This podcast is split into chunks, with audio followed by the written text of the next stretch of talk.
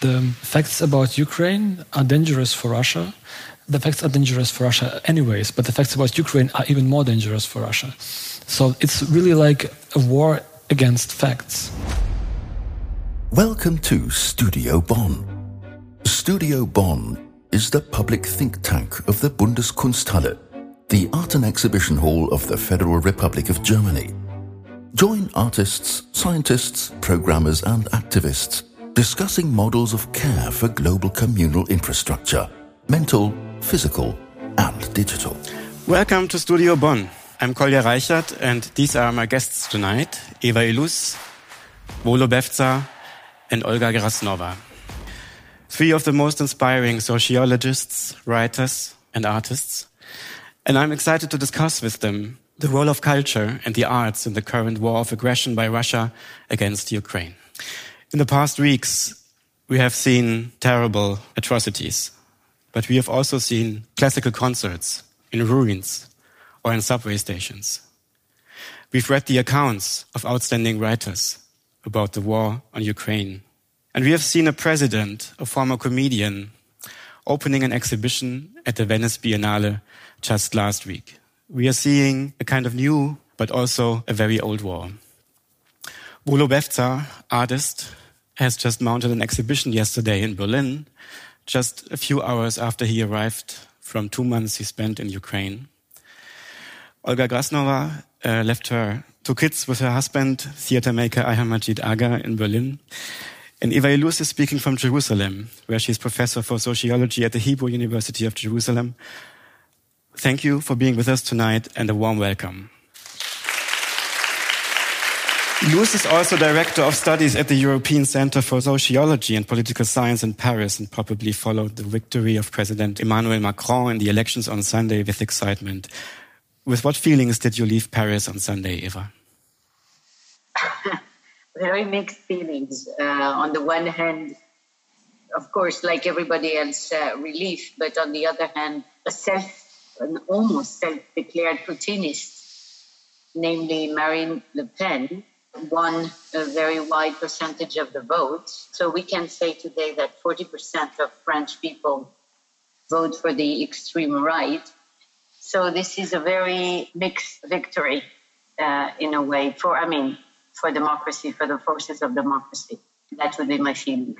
Thanks. We come back to France also during the evening and the whole picture of Europe. Volo, you live in Berlin and you just came back from the longest exhibition opening that never happened scheduled in Kiev for February 24. Could you tell us what happened to you in the past two months? Yeah, so um, we planned an exhibition of mine, a solar exhibition in VT Foundation in Kiev, and opening was supposed to be on the 24th of February.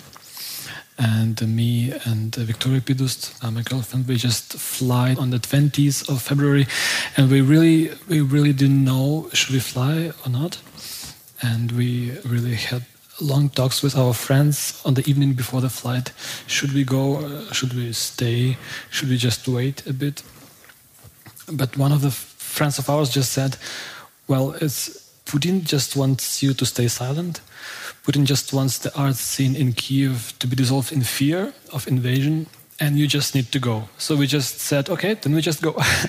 and we, we, we, we, took the flight on the 20th February, and I brought the, the paintings there in Kiev. It was a painting exhibition, and we prepared everything. I stretched the canvases, we put them in places, everything was ready for the opening. And yeah, suddenly in the morning of the opening day, we just woke up from a call. Vicky's brother just called us and said that his windows are trembling because of explosions, because he lives uh, eastern part of Kiev. And yeah, we just woke up to explosions, to, to the war. And of course, it, it wasn't, uh, the exhibition didn't open. And we had to evacuate one day after that. And yeah, after that, we just stayed in Lviv for a while. Yeah, uh, we were fortunate to have a house in Lviv, and the guy who hosted us in Lviv uh, for a few months, me, Victoria, and a few of our relatives also, uh, he's artist, Ruslan Romanishin, and he showed us that there is a workshop near his house, which used to be one of the largest bronze and sculpture workshops there in Lviv. Lviv is a western Ukraine city. And he just showed us a video and said, Yeah, it's five minutes from here. And we just, all the men who were in house, we just said, Yeah, of course, we just go there. And what we were doing there, we were building anti tank obstacles for, for a week. And I mean, I was just helping as much as I can, welding the, these huge things. It's anti tank uh, metal constructions that are used to stop tanks and yeah, then we started a fundraiser, and basically that that was it. That was our yeah. We're just volunteering for a few months. We didn't know if you would be here in person or if we would speak remotely on the screen. Could you tell us how long was the process of trying to get out? Because you are, as a male, probably expected to also serve at weapons if needed. There are two points. One is yes, all male 18 till 60 are not allowed to leave Ukraine because they can serve in the army. And the second point, I have a teaching position. I have a position of künstlerischer Mitarbeiter in Weissensee, mm-hmm. is Berlin School of Arts, and this gave me the possibility of legal way to leave Ukraine because people who are studying and teaching abroad, they are free to, to come to their place of studying or working. Amazing you made it. Thanks for being here. Applause to Volo.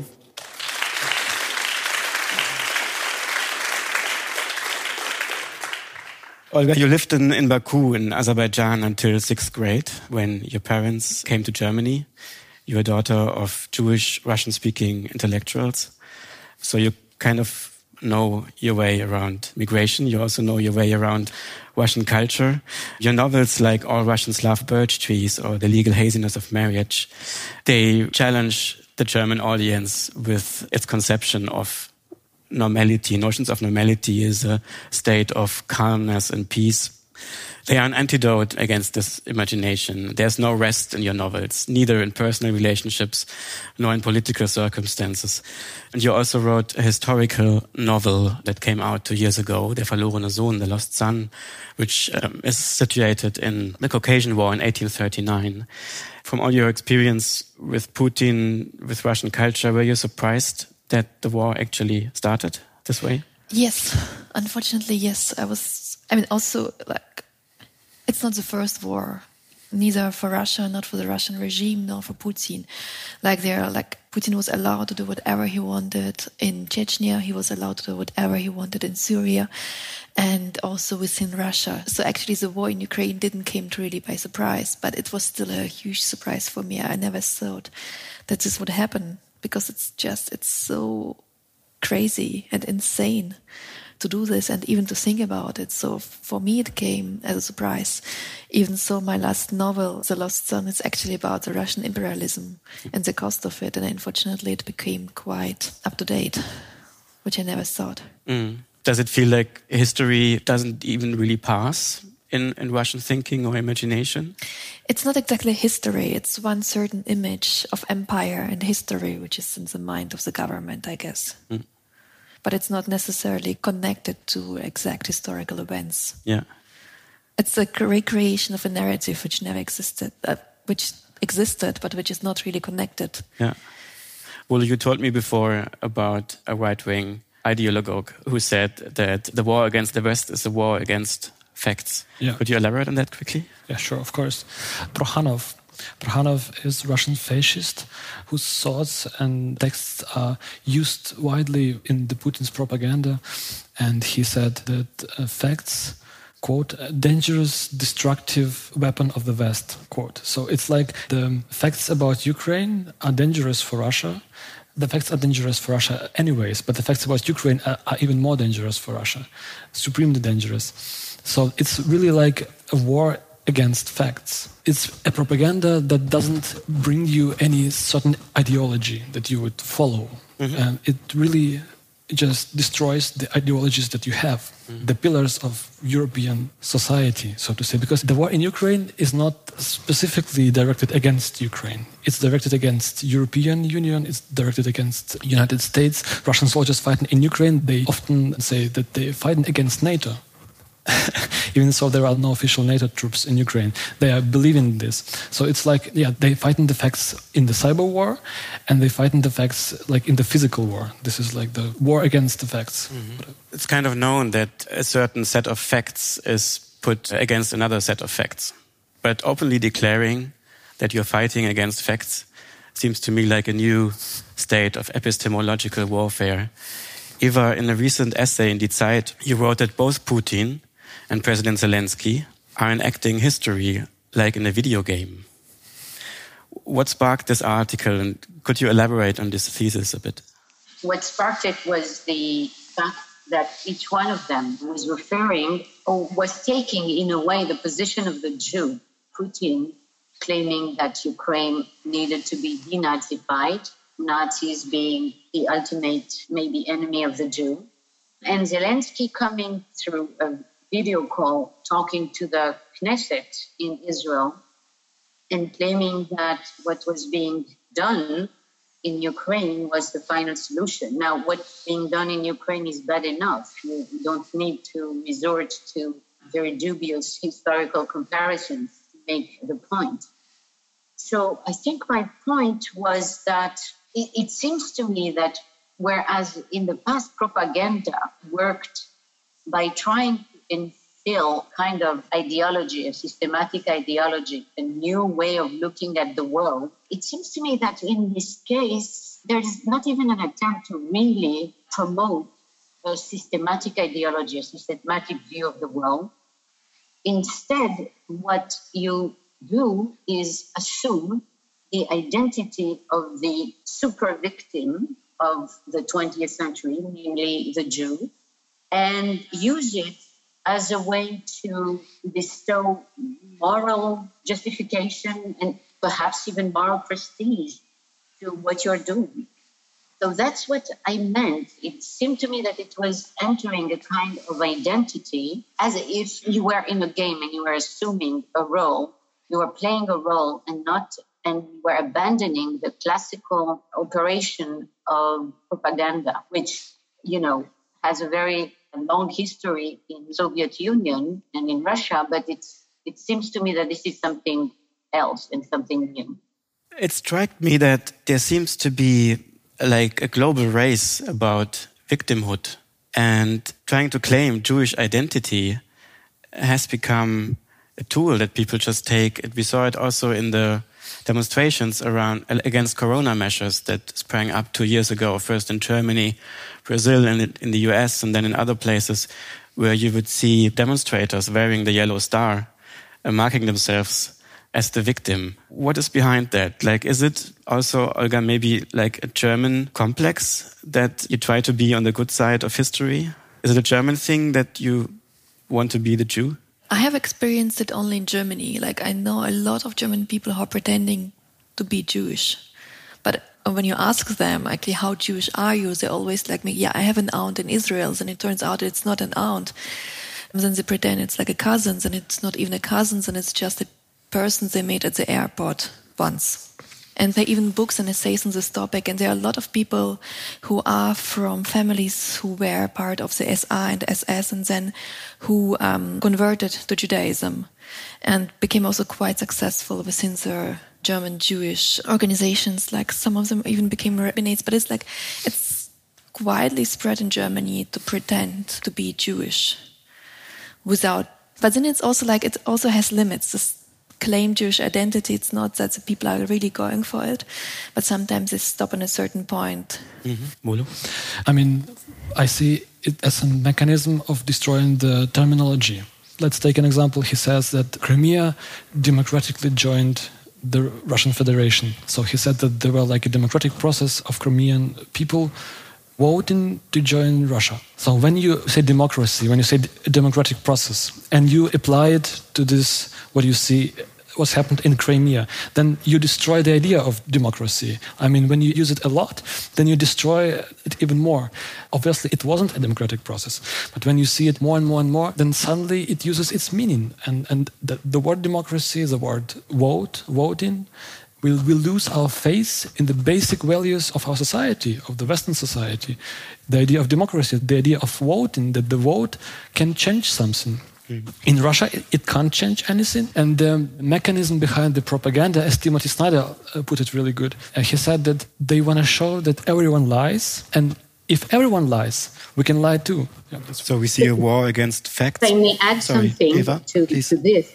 Um, uh, it seems to me that victimhood has very much been the language of liberalism. In democracies have been extremely attentive to victims and I think we are experiencing today the abuses of that moral language. First of all, because what we are witnessing, to go back to your example of the people who put on the yellow star when in fact they were simply anti vax, uh, what we are witnessing is in fact that anyone can claim the status of victim. We have seen that very well with Trump.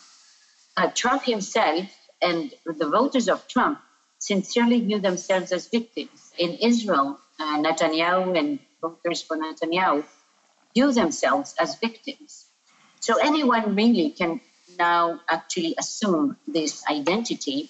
And what this identity actually gives you, if you follow the logic of the liberal moral language, is that it puts you above uh, judgment. A victim obtains a status. It, it, is, it has a moral prestige, it has a moral status, and it is above moral judgment. That's why I think there is a competition of victimhood in contemporary liberal polities. And we are seeing this now taken to the international level.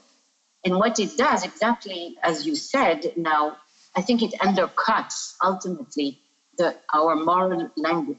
This is what it does. It undercuts, it leaves the real victims actually, I think it leaves them morally weaker uh, because you really have no language uh, to speak about being a real victim when it becomes so diluted, uh, in fact.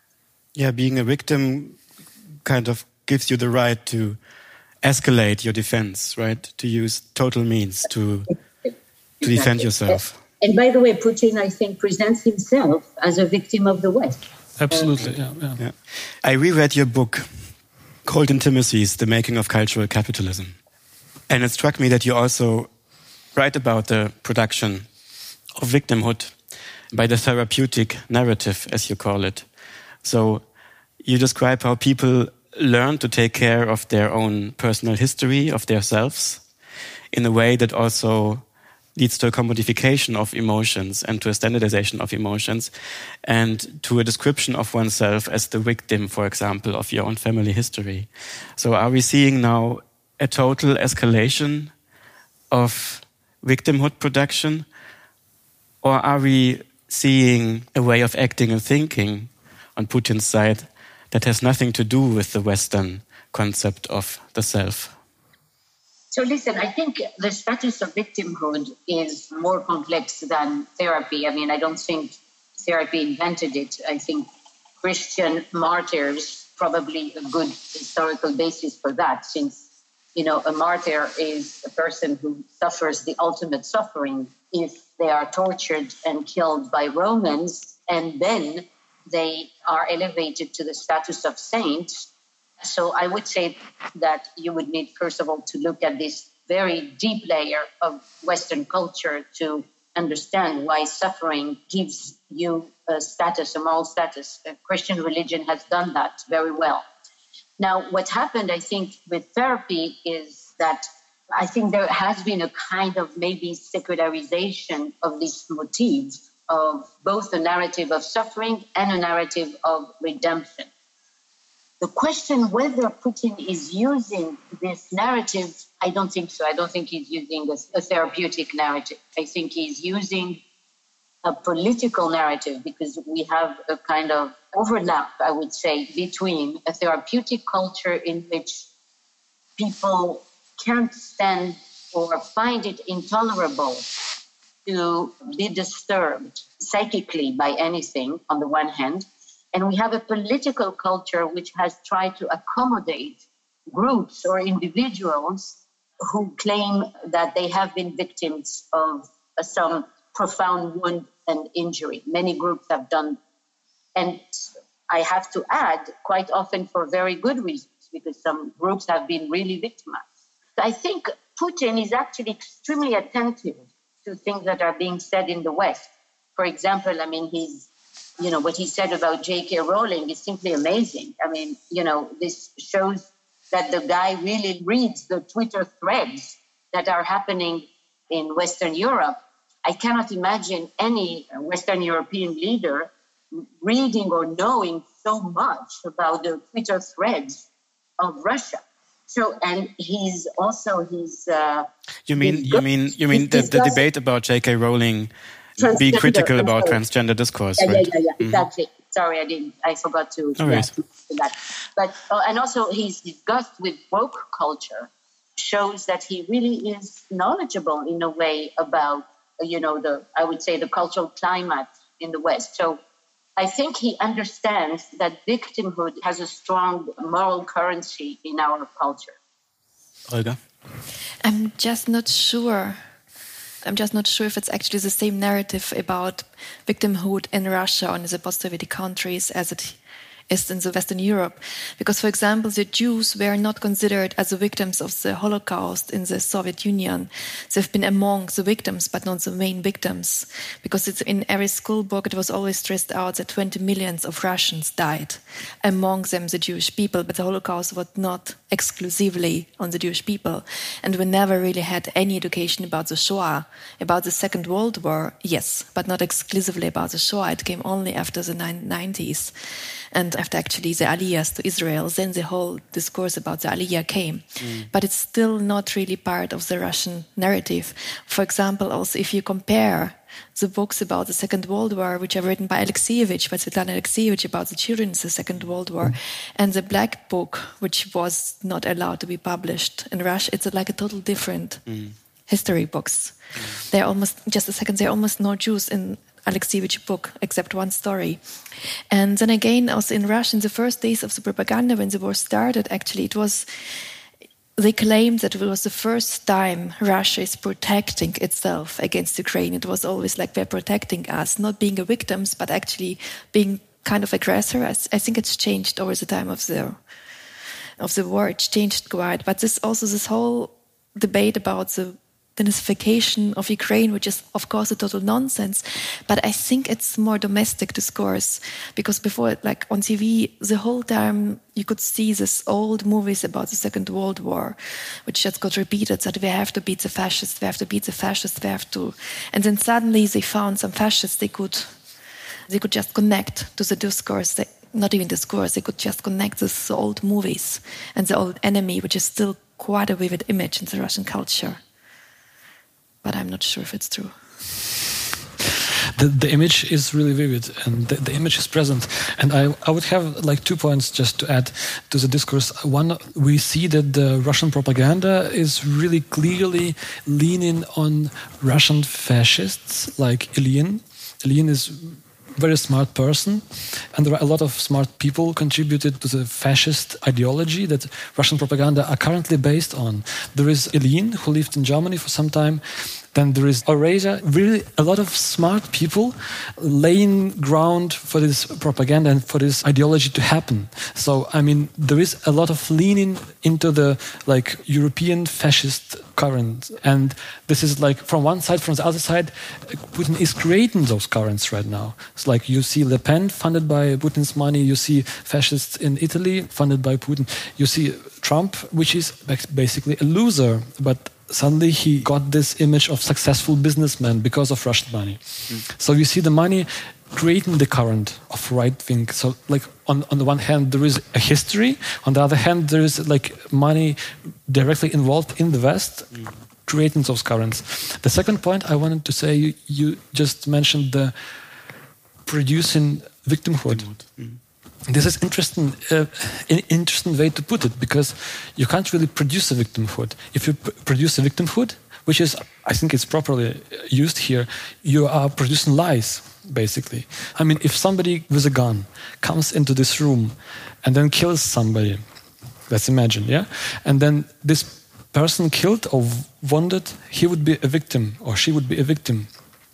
Uh, there is no doubt about it. You just see this is a victim and this is an aggressor. And producing victimhood is basically producing lies. There would be a person coming with a gun and saying, I'm a victim, then kill somebody and, and say, I'm still a victim. This is what Putin is doing, I believe. He's producing lies, and, and there are like this cyber army of him, of Russia, basically. It's not one man doing it. The troll farm, so called Internet Research Agency, or is it called Internet, Internet Research Group, and they are basically producing lies. They are producing victimhoods for Russians, for French, the same people, for you, United States, citizens of United States, citizens of Great Britain, Brexit, producing victimhood. No? Mm. Yeah, I think it's three concepts of victimhood that are in the room. But Eva, I see you.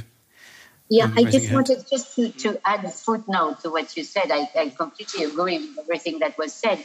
And I'm much, much less knowledgeable than the two of you, it should be very clear. Putin, along with this big factory of lies that he's uh, managing, is also, I think, convinced that the West is decadent. And I think he is trying also to undermine the West or liberal societies where it thinks it is weakest, namely in you know these ideas that he thinks are completely against nature and against humanity themselves, such as transgender, such as LGBTQ, etc. So, and I think I could be wrong. I think he's really convinced that Russia is the safeguards of the world and that Russia is going to save the world from the decadence of the West and the left in the West. That's all I wanted to add. Mm. I just have to add, I was really stunned how in one video of artist group Metahaven, they made a video, it's called Propaganda about propaganda. And there is one idea that Russia and Putin uh, tried to put the lies that they are producing to present it as point of view and in the West, where everyone is used to question everything, to question the, every point of view, mm-hmm. and to take every point of view into the discourse, they take these lies into the discourse. Mm-hmm. So basically, we are discussing lies and, and other point of views. Mm-hmm. And the more lies you produce, the more point of views you have, and there is specifically Russian point of view, which is basically a lie. And this is interesting way. This shows a weakness of Western democracy, like to be attacked with the lies uh, put into the very nice things. And then you read the news. There is a news from German Ministry of Defense, for example, and Russian Ministry of, of Defense. And typical citizen of Germany, for example, would say, okay, this is this point of view, and then there's this point of view. But suddenly, you have to admit that this is not a point of view. This is just simply a lie, which gets more and more clear through the years. I mean, uh, in 2014, there were some discussions in German television about does Ukraine exist? Is it a state or is it part of Russia or what is it? Or is the Russian army really there or is it civil war? It, it is just a civil war. There is no Russian troops there in 2015, mm. just because they take this lies for point of view. That's how I see it. Yeah. Olga, you recently wrote in the Spiegel that the absence of memory and discussion about memory in the whole post-Soviet space is the mere reason that violence comes back again and again. Can this attack be countered by truth? It would be nice if the historians could win this war, but I don't see this coming that soon, unfortunately. Uh, no, actually, my point was that actually, in the whole post Soviet area, we don't know that much about each other. We don't know about how diverse the society really are. Of course, all of us grew up with a Soviet ideology, which is still very strong in the Soviet narrative. But we never really learned about the suppressed minorities. We know basically what happened when, since there've been deportation and so on, but we never really dig deep into the stories. For example, I myself, I never knew really anything about the Germans who lived in Russia and the different parts of the German-speaking society within Russia. It was all new to me. Also in Ukraine, right? Yeah, but, but, I mean, there are so many things. Mm. Of course, you can criticize post-colonial studies a lot, but this whole work of the post-colonials the construction within Russian Empire. It still didn't happen. There are just a few works. I think all of them are not by Russian writers. Like this whole discussions about decolonizations, they still didn't happen. And of course, all the wars which we had actually in the end of the Russian Empire and the beginning of the Soviet Union and after the breakdown of the Soviet Union, all of these conflicts are still not solved. They're not only about memory, there's also about land. For example, you have still the war between Azerbaijan and Armenia, where it's about the Nagorno Karabakh. Of course, it's not really about Nagorno Karabakh, it's about the corrupt government, which needs to hide money. And every time they have a lot of like milliards they found somewhere in Panama, they are provoking a war, which gives them some time to hide this money again. And this is how it goes. Like, it's also the problem that most of the regimes in the post-Soviet space, in the re-government, in Kazakhstan, all of them are highly corrupt. And there are no open discussions about past or about anything else or future. There's still not any concept of future. Ukraine has obviously one, but for example, not Azerbaijan. Mm-hmm. We can't speak about um, future because there's no position. Mm-hmm. All of it's just destroyed. And also, also, for example, just weeks before the war in Ukraine started, there was a try to have a revolution in Kazakhstan, but it was also um, Russian troops helped mm. to stop this revolution. And still, it's already forgotten here. Mm. I, I, can respond to that and refer to the idea of historians fighting. It's, it's, really interesting because the first days of the war, when it happened, I was in Kiev. Then we went to Lviv, and like the first thing you ask yourself, what can I do? Mm-hmm. How can I really help right now? I mean, how can what can I really physically do? And the first days I couldn't do anything intellectually, just help with my hands to build those uh, metal uh, constructions to stop tanks. And after a week or so, we started to use some intellectual work, but the first step that everyone was doing was like to bring some gasoline for the cars or to, to help build something, to stop something, to bring people into the safety. So the first step to fight is physical. You're absolutely right. You can take arms. Many people took arms, uh, artists took arms when they were asked if they want to make the paintings safe. They didn't. They provided the gasoline to the people who were saving people because people's lives were at risk. That the first priority. But the second stage is when you start to use your Instagram, Facebook, social media to provide the information. And so you become the warrior in the cyber war, practically, because you are kind of there are bots providing the false information, the fakes, but then ordinary people start to take cell phones and literally use them as weapons. Mm -hmm. So, like, we just fought by posting the truthful information about the war.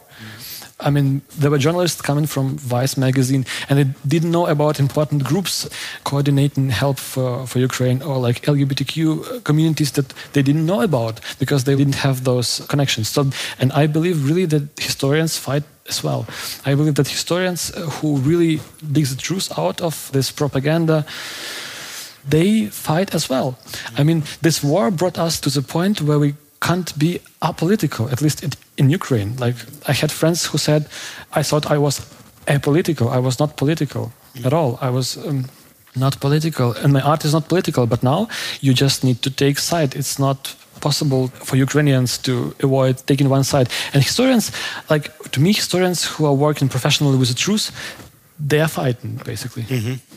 But is it only truth, or like how about artists? I mean, Ukrainians at the moment, like in the defense fight, they set kind of examples for European virtues like irony, telegeneity, cosmopolitanity. I think of a project Warline organized by the defense ministry where NFTs are released with moments from the first six days of the aggression and are traded. And there was half a million dollars generated in the first few hours for the defense fight you see like friends of Zelensky who were on open stage with him in the 90s doing comedy, giving interviews to the BBC from the front line. What is it what makes the Ukrainians so alert performers, so also like humorous performers taking hostage the moral sense of the global public? Yeah, I mean, humor is another way to stay alive, to stay present, mm. to fight against uh, the fear Mm. And I mean, of course, the cultural scene, there are many levels in the cultural scene in Ukraine of fighting against the Russian aggression. Mm. One of them is the decolonial studies, like to to grab the truth out of the history and to see how racist and colonialistic is Russian culture really? A good example is so-called Russian avant-garde, which is the terminology partly created by United States art historians also, which the Russian avant-garde consists uh, mainly of the artists who are not Russian, who didn't see themselves as Russian. There were Belarusian artists, Polish, Ukrainian, Czech artists. Mm. And when you dig down, you find those people like Kazimir Malevich didn't say he's Russian, never. Mm. But he wrote in Ukrainian, for example. Mm. There were like famous texts that people who want to study Malevich directly, they need to learn Ukrainian to read his texts. And his parents come from Poland and he has some Belarusian relatives, but he never said he's Russian. But when you come to the museum in Köln, for example, the, it would say Kazimir Malevich, Russian avant garde artist. Mm. You know, so this is a play which is kind of the rules are given by Russian propaganda, and then the West plays those rules. Mm-hmm. And another point is what I see as a problem here in the West, like having this perspective from Ukraine, mm-hmm. so to say, is that people are used that everyone is playing the rules. Like there are the rules, and you mm-hmm. just play it. And it's really hard to imagine that Putin or like the whole country, Russia, can really not play the rules. Mm like as simple and banal as that. And, and I just finished the thought. The thought leads to the idea that one of the main problems uh, in the last 10 years was that people in the West were not really conscious that they are being attacked by the Russian uh, cyber army. I mean, you're not prepared for things like that. You're not prepared that the foreign ministry of Russia would give you like lies. You're, you can't imagine why would a official person using the proper language just lie in the face like this is. Mm. Yeah. Mm. There's been lots of speculation about Putin's state of mind. If he's crazy or if he's isolated after the pandemic and lost touch to reality. And all these speculations seem to uh, be based on an assumption of a Western idea of the rational self, like sticking to the rules. Is Russian society in its current state, Olga, is it based on the same model of the self that Eva has analyzed in her books so much? Officially, we have this virtues, but I don't think it's actually true. Um, if you look at European politics, for example, when it comes to the migration, we have a lot of illegal pushbacks on the European borders, and it's also not playing by the rules, but it's fine. Just Angela Merkel, when she was still chancellor, she called Lukashenko and she wanted to talk about a couple of hundred migrants which were in the border between Poland and White Russia because she was afraid they would come to Europe. So basically, she called the dictator. And the only thing this dictator respected was to be called by Merkel. And he called him twice just a couple of weeks before the war started. And this was also according to all our European virtues. The problem is we're always claiming that we have these virtues, but we're not playing by them. We have these high moral standards, which are also kind of a result from the Second World War, but they don't appear. Basically, they appear only to so-called white people with the right passports and the right sexual orientations within Europe. It's a very exclusive club who is played from the governments by rules, and also for this, we don't have any guarantees. So, when it comes to the rest of the world, we don't really behave like we have this great European virtues, which we are trying to export. I disagree. I, it's nice. I, I like I would be happy if it's not true. Yeah, I just disagree. Uh, of course, there are a lot of problems, and of course, there are many, many cases which I criticize a lot. You know, this is being self-critical is good, but in the face of war, as banal as that is a pure evil, is a force trying to destroy everything we have, trying to destroy the basic the basic ideas of our society, the, the idea of democracy, the idea of genocide, the idea of voting, and so on. In the face of breaking the rules on that level, I see those things come into the background, so to say. I mean, this is my perspective, of course. Of course, there are many problems in European democracies it's good to be self critical, but Putin is using this self criticism as a weapon against the West. He is using this fear of your vote not being useful. He's used it in United States, he's used it in Germany. He uses this self criticism against the European Union. He weaponizes it. So we need to be like really cautious with this. Sure. I totally agree on this. But then again, like, why we're not weak. Like Europe is really not weak. Yeah. He's politically not. And then again, my point is, why did we allow Putin to be that much in power? Basically, why did we allow him to be able or just to think to be able to attack Ukraine. Yeah. Mm-hmm. And this is because like he was allowed to do everything in Syria without no sanctions at all. Europe didn't react it because In it was not yeah. in Chechnya, in Beslan, Georgia. Georgia, 2008. Like there's so many examples in Kazakhstan. I can't even name all of them because I'm not even aware of all of them. And all of this was fine. There was no proper reaction from European Union. And this is, I think, one of our biggest mistakes, which we did. Absolutely, yeah.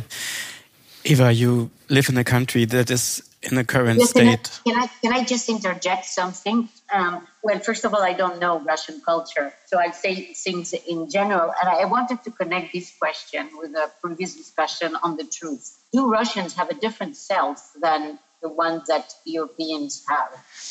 And what we are used to thinking about the Europeans of Western Europe is that this idea of self-interest, which became dominant in the 18th century, very much changed how the West viewed themselves. Uh, so the idea was that self-interest in the market also changed people's behavior, and they were less inclined to start destructive, for example, behavior. That's the idea of self-interest. So for me, the truth and self-interest are balusters against fantasies. That's what I would say, first of all. I would say that fantasy and the real are always in opposition to each other. And to look for the truth is a way to limit the fantasy of domination and power.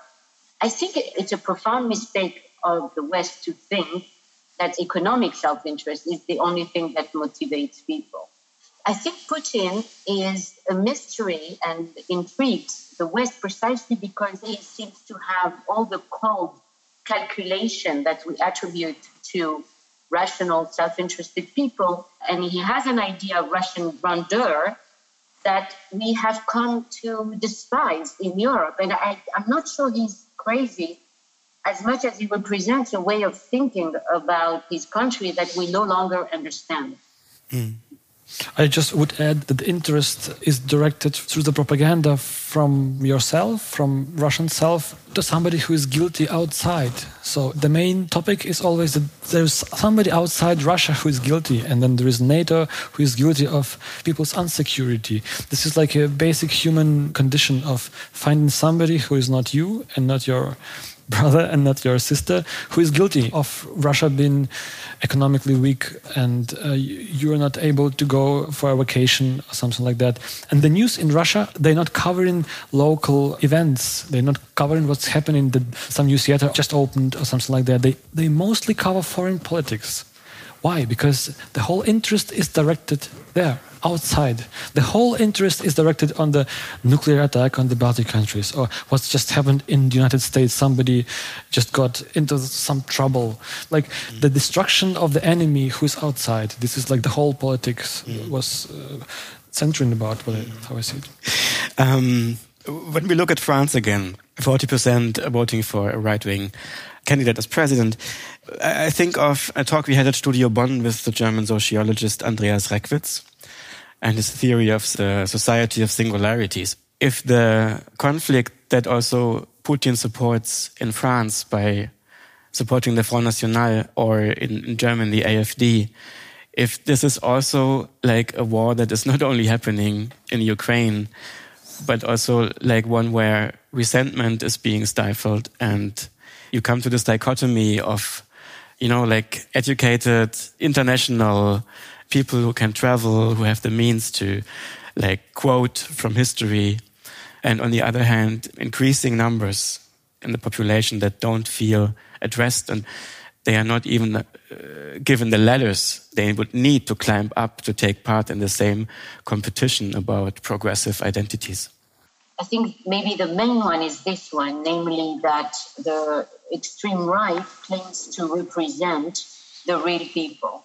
And actually, the real people feel represented by the extreme right, so much so that when Trump actually could have been almost guilty for having betrayed his country this does not seem to really bother people who otherwise declare themselves to be ultra patriotic. So, as if the two things run on parallel tracks and meet each other. So, what I want to say is that the hypothesis of resentment, which you brought up, I think is a very good one. And so much so that resentment, I mean, the desire to see the person or the group that you resent destroyed overwhelms almost all the rest. And I think this is what we are seeing in a way. What we're seeing is that Putin is playing the socioeconomic antagonisms that and cultural antagonisms that exist inside uh, Western democracies and which very much resemble, namely that urban cultural elites who tend to be liberals and support the ideas that Putin despises. These people tend to look down upon the people who live in small towns or in the countryside who don't want to have immigrants come into their country. So, yes, I think that the two are definitely connected and overlap with each other. Mm-hmm. Which also explains the increasing strong dichotomy between perpetrator and victim, right?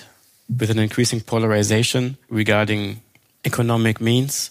I think there is a competition over who is the real victim mm. because the working class claims that they are the victim. The question of who is the real victim, and if you want also my opinion about why the left is confused in so many parts of the world, is precisely because it has difficulties deciding who is the worst victim and privileging one victim over another it seems to me. Mm. Olga, the German government is currently considering, after years of rising budgets for culture, uh, cutting them. Do you think it's a good idea? I wasn't even aware the budgets were raised, actually. They were. Like, it's just 23 years ago that cultural security was introduced and the budgets rose because the diplomatic value of culture also rose. An idea of what culture could do for society is, at least in Germany, like it gained traction. I mean, but it's also regarded as soft power. For right. example, we have Absolutely. the Goethe Institute, which belongs to the foreign ministry and is official part of the German foreign policy, which is also a lot of other countries are having this too. For example, the yeah. Institute Cervantes. Even Russia has a cultural institute, which doesn't work very well, but it's there. So culture is always also soft power. We are seeing two paintings here, three paintings actually. The one in the middle is by Artyom Volokitin, and the two on the outside are by you. Can you quickly tell us what you've done here? Yeah, yeah, sure. Uh, this is a detail of the painting which belongs to the series called Soft Image, which describes the idea of image which is blended with the software. Like the software and the image is something that works together, so to say. And so, like to use these tools of digital manipulation, you may say, or digital imagination, you may call it, to explore the idea of a software blending with the image. And this uh, this is uh, painted oil on canvas, like very very much traditional way, with brushes and typical oil mediums, and still has some direct relation to the software artifacts mm -hmm. provided. Awesome. So whereas Artyom Volokitin's painting shows the brutal beauty of shellings and explosions as Ukraine has seen them since 2014. Yeah. Your paintings kind of translate the media condition that leads to everything we have discussed today. The fight around truth, around consent and manufacturing disconsent translates it into image forms, right? So I come to the closing round. Olga, what is the German responsibility before the background of Ukraine in German history in 20th century?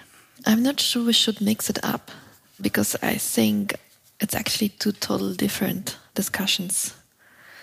But surely I think we, Germany, should support Ukraine as far as possible, and I just hope that Germany will treat the refugees from Ukraine way better than they used to treat other people before.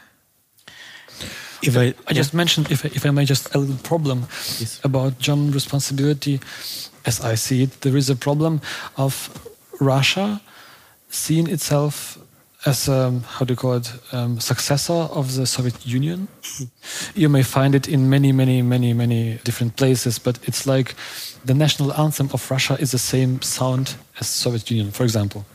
It's just one aspect, the, the cultural aspect of it. Mm. Uh, political Germany sees the responsibility to Russia as a um, country that liberated a big part of, of Germany from which it did. And here comes an interesting point. For example, the Berlin was liberated by a Ukrainian army. Ukraine was part of the Soviet Union, not and only. Ukraine. Uh, My grandfather not, was not only, of course, of course, not, not only, but part of it was Ukrainian army, and uh, those republics, Republic of Ukraine, Republic of Belarus, Republic of Russia, at least in the constitution, they were almost the same like you would have France and Germany in European Union. So they were like different states. And then if you look at the German army occupying territory of Soviet Union, you would find out that the 100% of Ukraine was occupied. And yes. then how many percent of Russia? You would find out it's 7% of Russia was occupied. You know, there is like, and the attention through the Russian propaganda and through the Russian media is directed to the fantasy that Russia liberated Germany which is not completely true. There is some part of truth. Of course, there were Russians fighting for it, but I mean, there were a lot of Ukrainians fighting for it. There were a lot of Polish fighting for it, Belarusian, and so on. So there is a problem of success in the rights of Soviet Union, which mm. is, I think, it's very problematic. Thanks. Eva, what would you say? What is the challenge for European self-conception now? I, I, I'll answer your question about Germany, even though I don't live in Germany. Maybe I'll go, then I write your last question. Um, for me, if there is one country that knows how fragile civilization is, it is Germany. I'm not sure I agree with what I was said before. I think Europe is both strong, yes, but it is also project. And as a project, that project is very fragile and it is vulnerable today. It is attacked and assaulted in um, many ways. So I think that the responsibility of Germany first of all, to remember how fragile the great European project, with all its problems, has also some greatness to it, and how fragile civilization is. And second, and maybe tragically, it is that in order to defend that, you know, Europe needs to be ready to fight this war the way it should fight it in order to support the Ukrainian people, but also in order to, to defend itself. Because I think it's not only Ukraine, I think it's more than Ukraine that is being attacked. It's much more than Ukraine. And I think Europe should really stand very strongly for what it represents. And also with Russia. Sorry. Oh, and also Belarus, mm. which shouldn't be forgotten. Thanks, all of you, so much for this amazing discussion. Thank you. Thank you very much. Thank you, Volo. Thank you, Eva. Thank you, Olgo. This is a highlight of the theme cycle, The Common Ground of Studio Bonn. We are saying goodbye tonight with the Evening Serenade by Ukrainian composer Valentin Silvestrov. Thank you very much. Bye bye.